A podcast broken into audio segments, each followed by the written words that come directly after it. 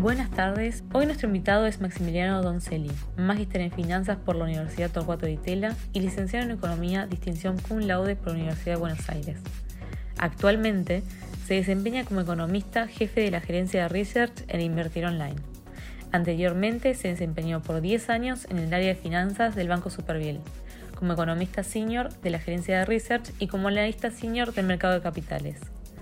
Forma parte del cuerpo docente de la maestría en finanzas en la Universidad Torcuato de Itela y en la Universidad del SEMA. Noticias de Mercado, el podcast de Invertir Online. Buenas tardes Maximiliano, ¿cómo estás? Es un placer tenerte. Hoy vamos a analizar las oportunidades de bonos en dólares tolerantes a escenarios adversos. ¿Cómo analizarías el resultado del canje de la deuda? Bueno, muchas gracias Silvina por la presentación. Bueno, un poco el foco de esta entrevista quería ponerlo en algo muy relevante, que es qué escenarios adversos descuentan los bonos argentinos hoy y qué oportunidades presenta ¿no? esta, esta situación. Pero primero déjame contarte un poco, me parece muy, muy importante antes de, comentar el análisis, entender un poco qué pasó y cómo llegamos hasta la actual situación.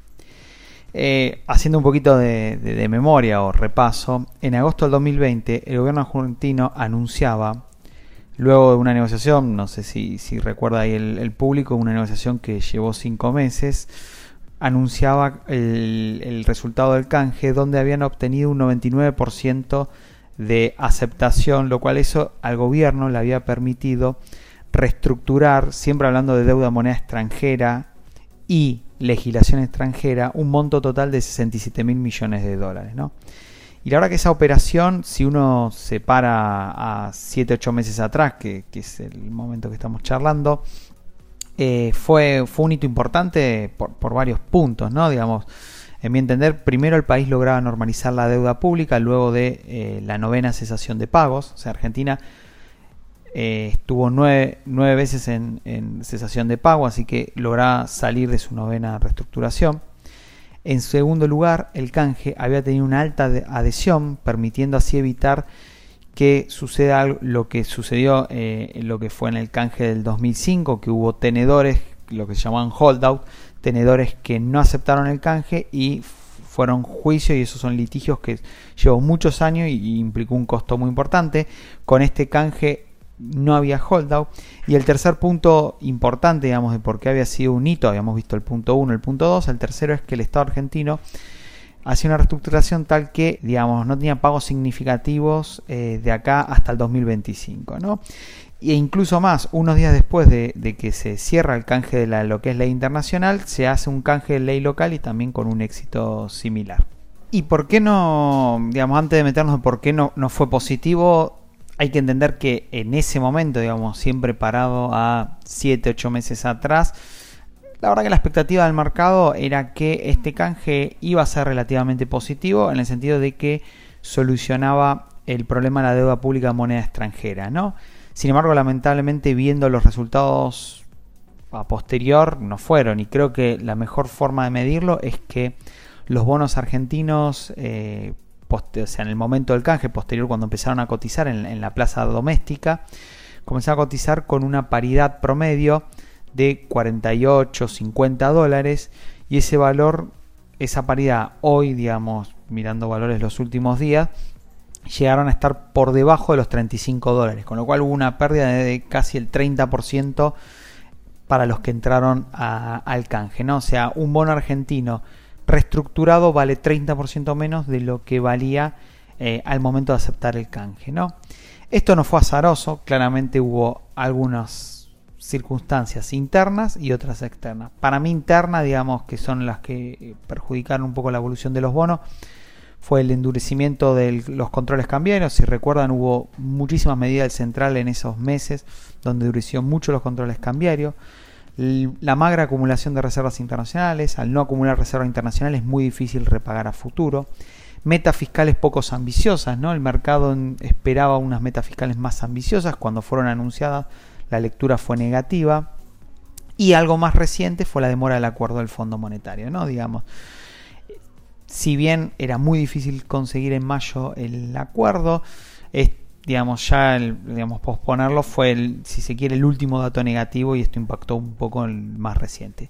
Sin embargo, externo también hubo algo que impactó negativamente en los bonos argentinos, que fue la suba de tasa larga de los bonos del Tesoro norteamericano y que no es algo menor, ya que esto no solo impactó a los bonos argentinos, sino que impactó todos los bonos de las economías emergentes. Con todo lo que nos contás, entonces, ¿uno tendría que vender los bonos argentinos? Bueno, gracias Silvina por la pregunta.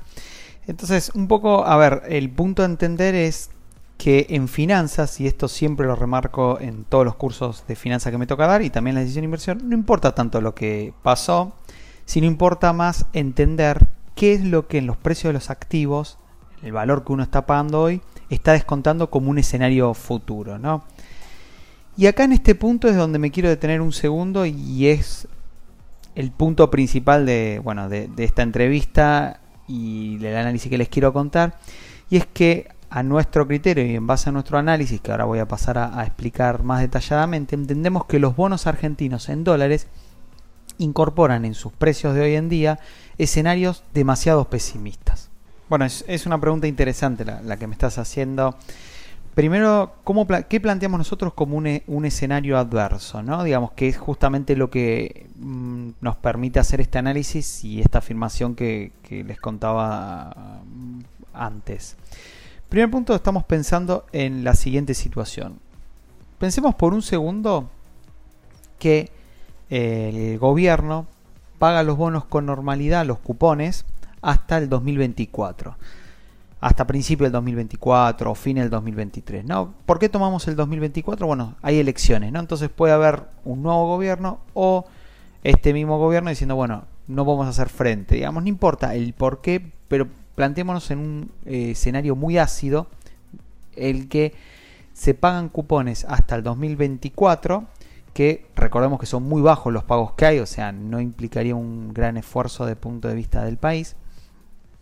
Y en el 2024, ya sea el nuevo gobierno o el que continúe, decide hacer un canje completo reestructurando la deuda con una quita en condiciones similares a las que fue el 2005, ¿no?